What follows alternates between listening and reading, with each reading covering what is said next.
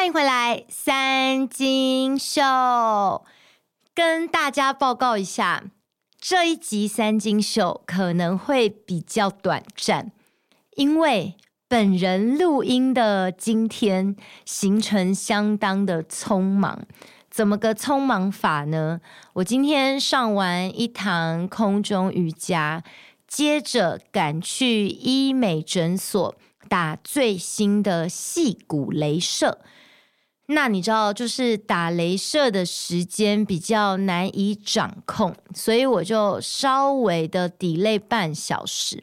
然后呢，我冲来录音之后。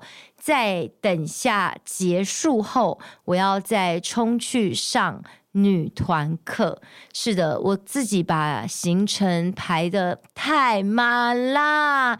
呃，我平常在录三金秀，其实都会排一个比较充裕的时间，因为我喜欢坐在录音室里面。然后稍微先沉淀一下心情，那组织一下待会儿三金秀想要跟大家讲的内容。虽然我每一集三金秀在我要来录音前，其实大致都会先想好这一集的主题跟我想要说的东西，可是你知道吗？就你在外面想跟在录音室里面重新组织，那是一种完全截然不同的状态。我觉得你们可能很难想象，觉得我如此就是随性加随便的人。但我很经常在录这个节目的时候呢，我可能录了三分钟。会突然的觉得说啊，我前面讲的有点不是很 OK，或者觉得说好像没有那么的顺畅，然后我就会很果断的、毅然决然的不要前面讲的东西，重新再录。也曾经发生过那种我已经整集都录完喽，然后回家因为要整理档案嘛，然后放的时候觉得说哦，这集讲的不好，这集的那个。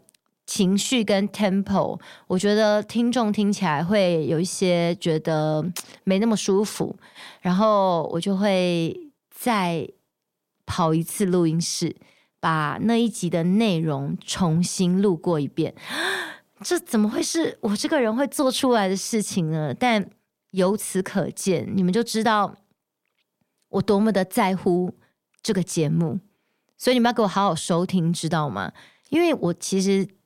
在乎的事情呢，我就会希望能够让它更好。虽然我并没有到那种完美主义者，什么都要百分百，因为我觉得人生呃不完美就是一种完美，你知道，不可能什么事情都做到那么的天衣无缝这样子，你就会反而会觉得那很不自然、很匠气的感觉。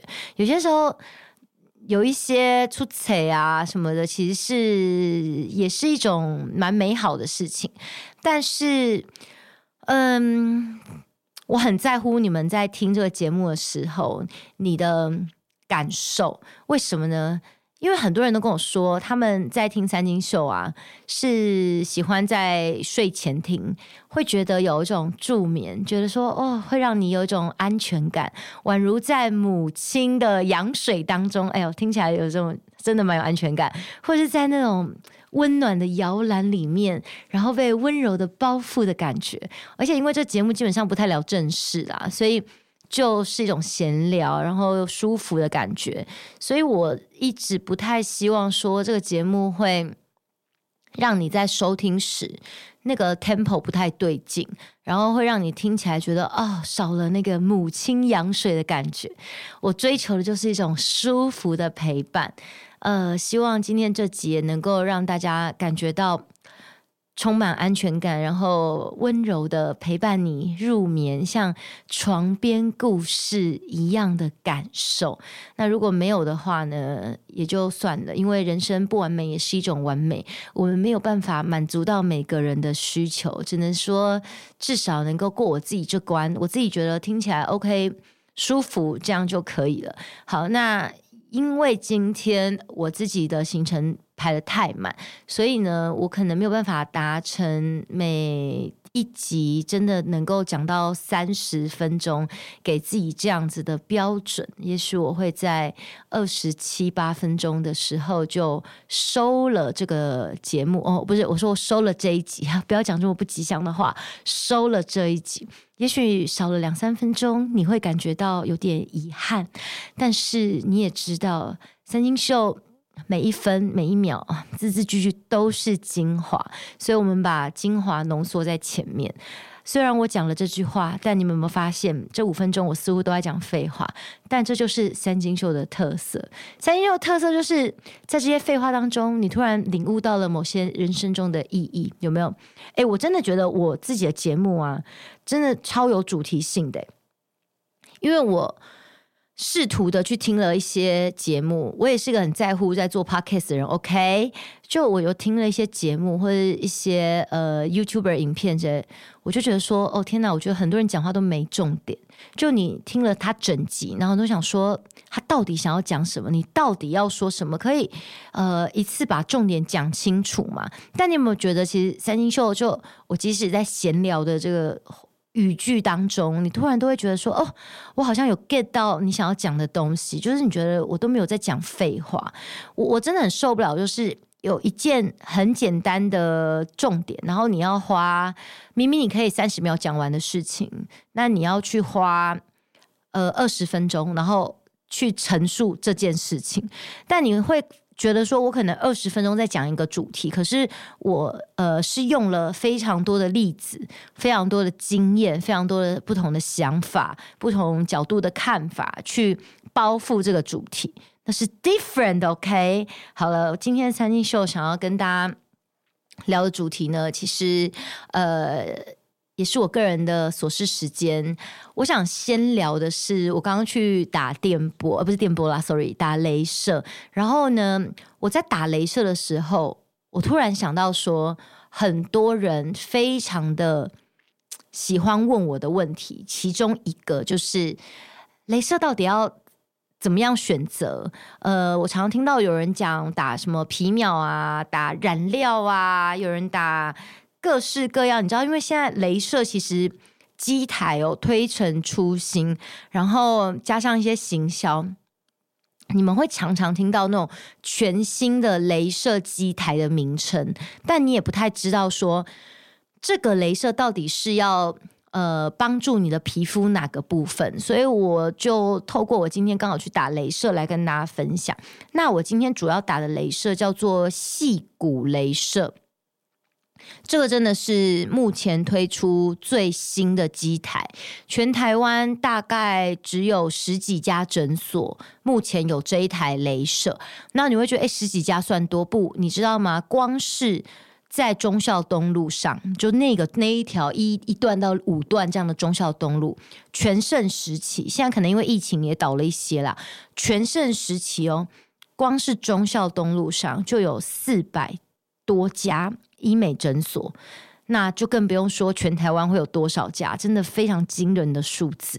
但呢，现在只有十几家诊所有进这台细骨镭射，也有人叫它细骨电波，因为现在就是很多人都听到电波电波，所以呢，很多镭射明明它也就只是镭射，但他都很喜欢把自己改名叫电波，因为大家觉得听电波好像就比较厉害。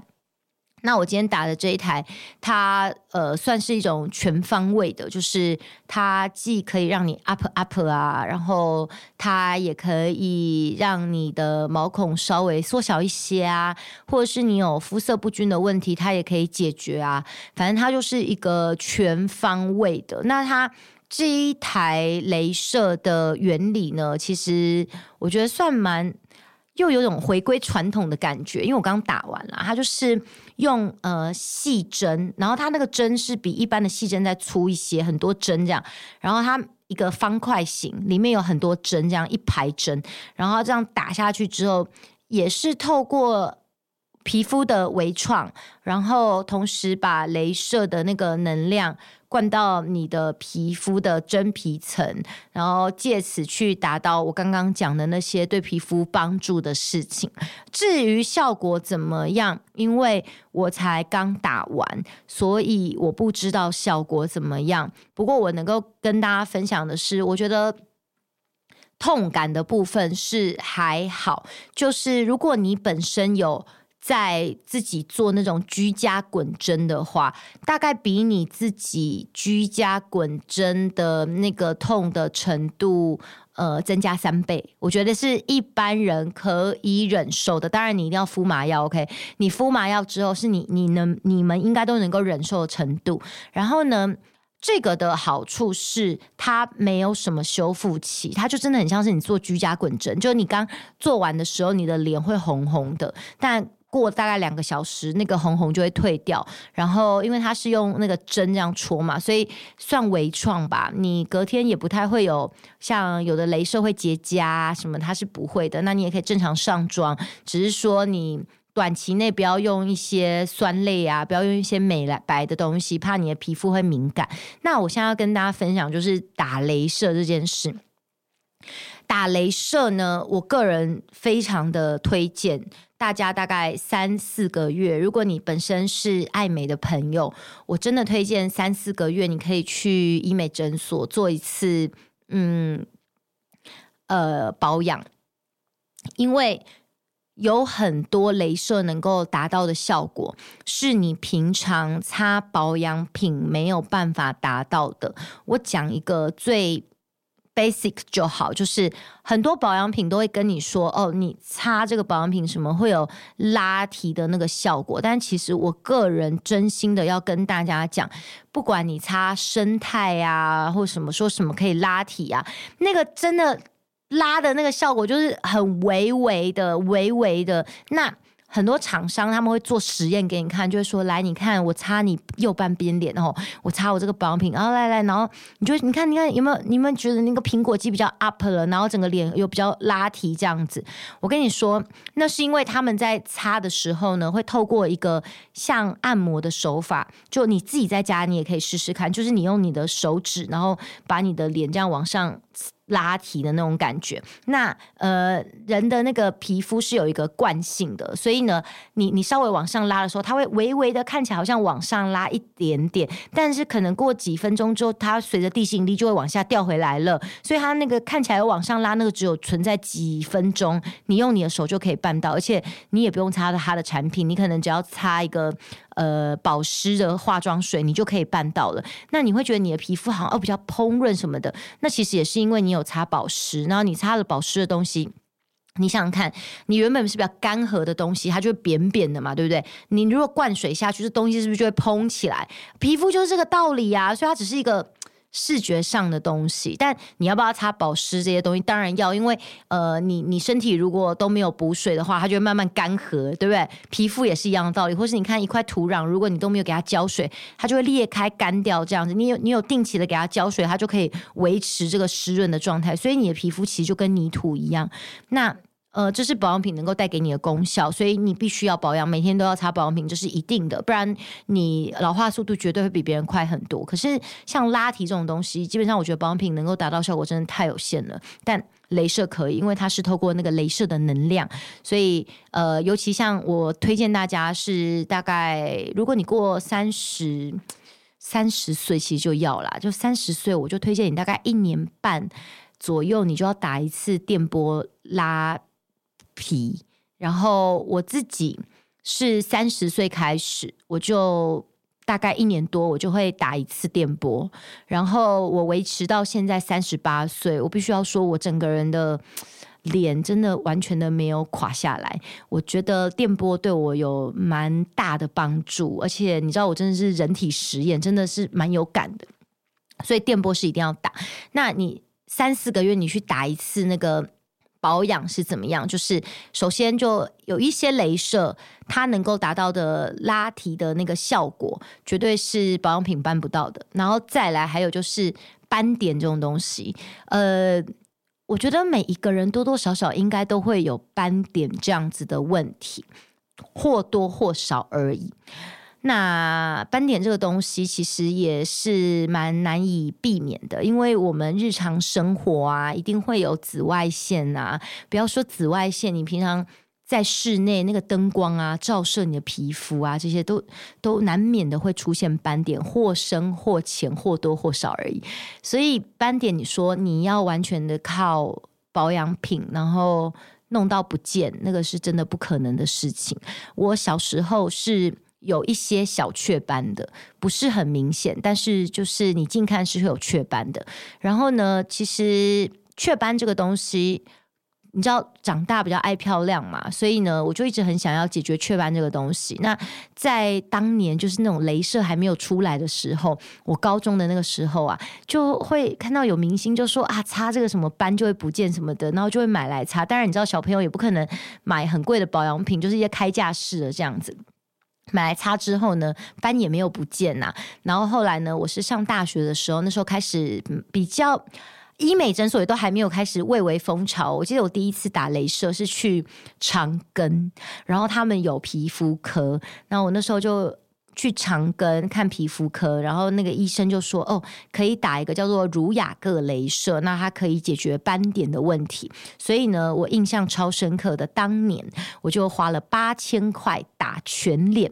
儒雅各镭射，那那时候打呢，它会结痂，而且那个结痂是一个礼拜才会掉，就真的就是结痂一块一块这样子哦。但是呢，我必须要讲一个呃蛮神奇的事情，就是我真的那个结痂掉之后，我以前就擦保养品都不会不见的那些斑点啊，真的就是不见了。这就是镭射能够办到的事情。但你说那个斑会不会再长出来？会，会再长出来。所以，嗯。大概再过可能一一年吧，我才发现哦，那个又开始有一点微微的，但是都没有以前那么深了，就是真的很微，就是几乎看不到。你要很仔细，然后灯这样照，你才会觉得哦，好像有这样子。所以我后来就是会定期的去打镭射处理这些，因为如果你不处理的话，你擦保养品可以办到的事情是让这个斑点变比较淡，比较没有那么明显，但是它不会不见，所以我还是会去打镭射来处理。那另外，除了这种像雀斑这种晒斑出来的东西以外呢，大家有没有听过有个东西叫干斑？刚好最近有人问我干斑，我以前呢、听到干斑这个名词啊，我觉得你们一定。跟我一样，如果你没有人跟你讲话，你想说肝斑，啊、干斑是不是就说肝不好，所以你会长出那个斑？那你是不是就熬夜啊，还是你酗酒要长出斑？我跟你讲。肝斑到底为什么要叫肝斑？这很容易让人误会耶。其实你知道肝斑是这样子，肝斑呢，它在医学上的名字叫做颧骨母斑，所以呢，它是好发于你这个颧骨的。那肝斑如果你长出整片的话，它就会像一个蝴蝶的形状。可是肝斑不是你肝不好，同学不要误会了。肝斑呢，它之所以叫肝斑，是因为它长出来有没有很像那个肝肝脏的形状？你看半边脸有没有这样全像长像蝴蝶的半边翅膀，像像不像肝？So 它叫肝斑。那肝斑是怎么样会长出来的？基本上，我跟你讲，肝斑呢最会爆发的问题就是体质嘛。你妈有肝斑，你阿妈有肝斑，基本上你就会有肝斑啦。好，我妈有。那我多年来呢，以前也不觉得我妈妈有肝斑，因为我妈怎样？我妈就是属于那种长整片，你知道吗？她只是看起来暗沉而已，所以你就会觉得说，她只是皮肤暗沉，所以你不会觉得她有肝斑。然后我后来带我妈去。呃，医美打雷射，然后医生去评估，医生就说啊，那是因为你妈她那个肝肝斑长整脸呐、啊，所以你就不会觉得她是有肝斑呐、啊。他说，所以我也是肝斑体质。那你避免说你要长整脸吼，因为整脸算蛮均匀的，你就不会觉得它是特别一块在那边。那我并不想要就是整脸看起来就是暗沉，所以就会建议你说，如果你是肝斑体质的话，那你可能大概你如果在意啦，其实在二十五岁你就要。定期的三四个月稍微去扫一下，让那个肝斑不会那么的肆虐，那你就可以有点类似压制肝斑的概念这样子。所以这个是镭射能够办到了，像拉提啊，或是像斑点啊、肝斑啊这些的，我觉得都是需要用镭射来处理的东西。那你就会讲说，那镭射有分非常多的机台。我到底要怎么样选镭射？那就是真的就是选医生。我要跟大家讲，现在啊，实在是刚刚有讲嘛，中孝东路以前全盛时就有四百多家医美，更何况全台湾呢？那竞争是非常激烈的一个市场，所以呢，很多的医美诊所，它为了要卖疗程，首先他们会削价竞争。那如果有那种什么八九九九九九的这种镭射，我建议大家就不要去浪费钱了，因为呃，它那个机器就是打起来非常的鸡肋啦，有打跟没打一样。你你八九九九九九，我宁可你去买保养品，你就不要去打了。那通常你要打镭射的这个价位呢，最少最少大概三四千是跑不掉的，这个是基本的。那你要打什么样子的机器呢？我觉得我个人非常非常非常推荐的就是。必备的，我建议大家要打皮秒。皮秒镭射真的是我目前打过这么多镭射，我个人觉得真的非常的有感。就它算是我今天打戏骨也是说是全方位的镭射嘛。那皮秒是在这个戏骨之前，真的是全方位的镭射，而且皮秒我记得。刚机器刚出来的时候非常的贵，一台光是机器就要一千万左右。那后来呢，也因为皮秒出来，然后真的效果很好，所以就有很多机器就会硬是自己套上自己也是皮秒这样子。可是其实它并不是那种你知道吗？正统的皮秒，所以我建议大家呃打正统的皮秒。那正统的皮秒。价位现在有比较下来一点点，早期我记得打一次正统的皮秒就要一万五哦。现在呢，有时候有一些诊所他们做特价或是一些 package，你大概一万块或是八千块左右这样的价位，有机会是可以打到这个正统的皮秒的。但各位，你知道，同样就算同样是正统的皮秒，为什么要选医生？因为不同的医生打起来也是不一样的。就像同样的那个料理给呃不同的人做，我跟很厉害的主厨做出来的菜色完全是不一样的，对不对？所以不同的医生打为什么不一样？就是嗯、医生他要专业的去评估你的皮肤能够承受的那个能量状况，然后还有就是医生的细心度。有的医生就是快嘛，他就是一想要多做一点嘛，所以他就哦随便扫一扫就结束了。有的医生是非常细心的，帮你就是每一块都呃都有弄到。那你知道吗？你你缴一样的钱，你当然希望细心一点的医生。所以我跟你讲，选医生也是非常重要。这个就是大家就要多做功课。那如果有需要的话，可以来问我。我这边没有在业配医生，但是我个人可以跟大家分享我丰富的医美经验，好不好？所以首先你就是要选细心的医生，真的也能够评估你的皮肤能够到多少能量。举例来说，像我的皮肤呢，就是属于那种真的蛮百毒不侵的皮肤，所以其实我能够承受的能量。会相对一般人比较高，可能你的也是，但是有的医生就是不想找麻烦，我全部都给你设定一样的能量，而且如果说我能量就是设定太高，到时候你皮肤出什么事情的话，你又来跟我客诉什么，不想要麻烦，但。你知道，其实你的皮肤，假设你能够再高一些些，而且是在安全的范围内，其实你是可以达到那样能量的，那效果也比较好。然后你也花一样的钱，那何乐而不为？你你你懂那种感觉吧？所以其实呢，我个人觉得，就是钱要花在刀口上，就是找对医生，然后呃，你的那个钱也不要，比如说别人做这个疗程只要一万，啊，你跑去花一万五干嘛？所以你就是要稍微比价一下，然后找的好医生，然后评估你。该做什么样子的东西，像皮秒就是全方位。那如果说你的皮肤有，呃，血管丝，有些人皮肤有那种血管丝，我之前也有发生过。那或者说你会。长痘痘，然后你的痘痘好了之后，不是会留下那种红红的痘疤？那红红痘疤，如果你本身体质也比较不代谢比较不好的人，他可能那个痘疤也要等很久才能代谢。那你想要快一点代谢掉，对不对？就建议大家打一个东西叫做染料镭射。染料它就是让你的那种色素沉淀的部分可以好快一点。那这个也是推荐给大家。那有些人会问我说，打黑眼圈镭射到底有没有用？我在这边呢，这是。郑重的跟大家说，我个人其实是不推荐大家打黑眼圈镭射的。黑眼圈的部分其实也是可以有一些的黑眼圈，它是属于那种色素沉淀，你可以打染料镭射去改善。那我就推荐你打染料就好。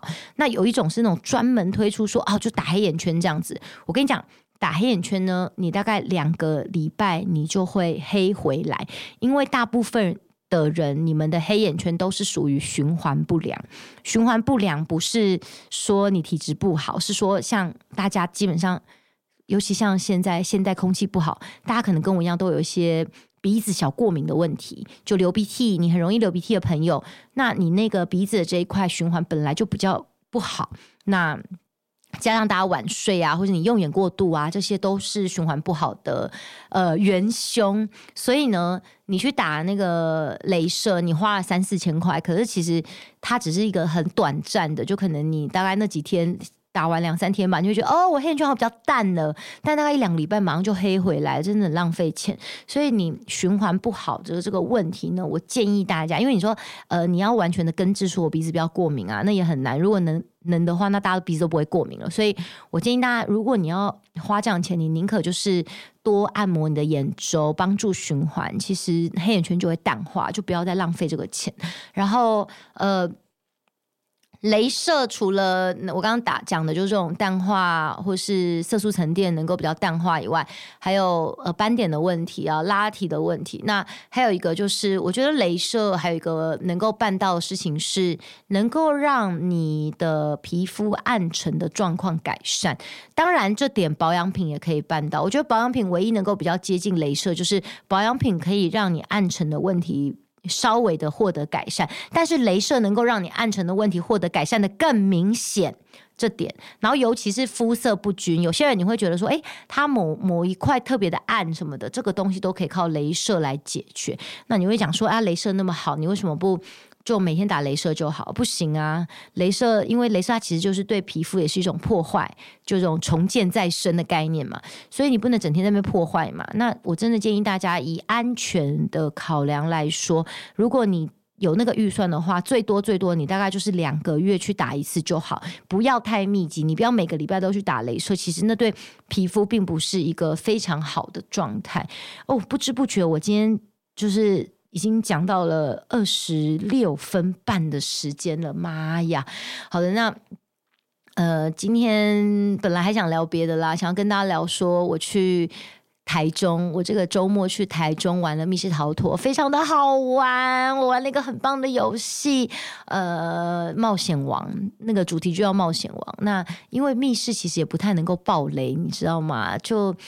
所以我只能跟大家讲说，我真的觉得它是密室天花板中的天花板，已经到了一万英尺高空那么高了。真的，如果你要说台湾最好玩的密室，在我心目中，你知道我是北中南玩的人，我真心觉得它。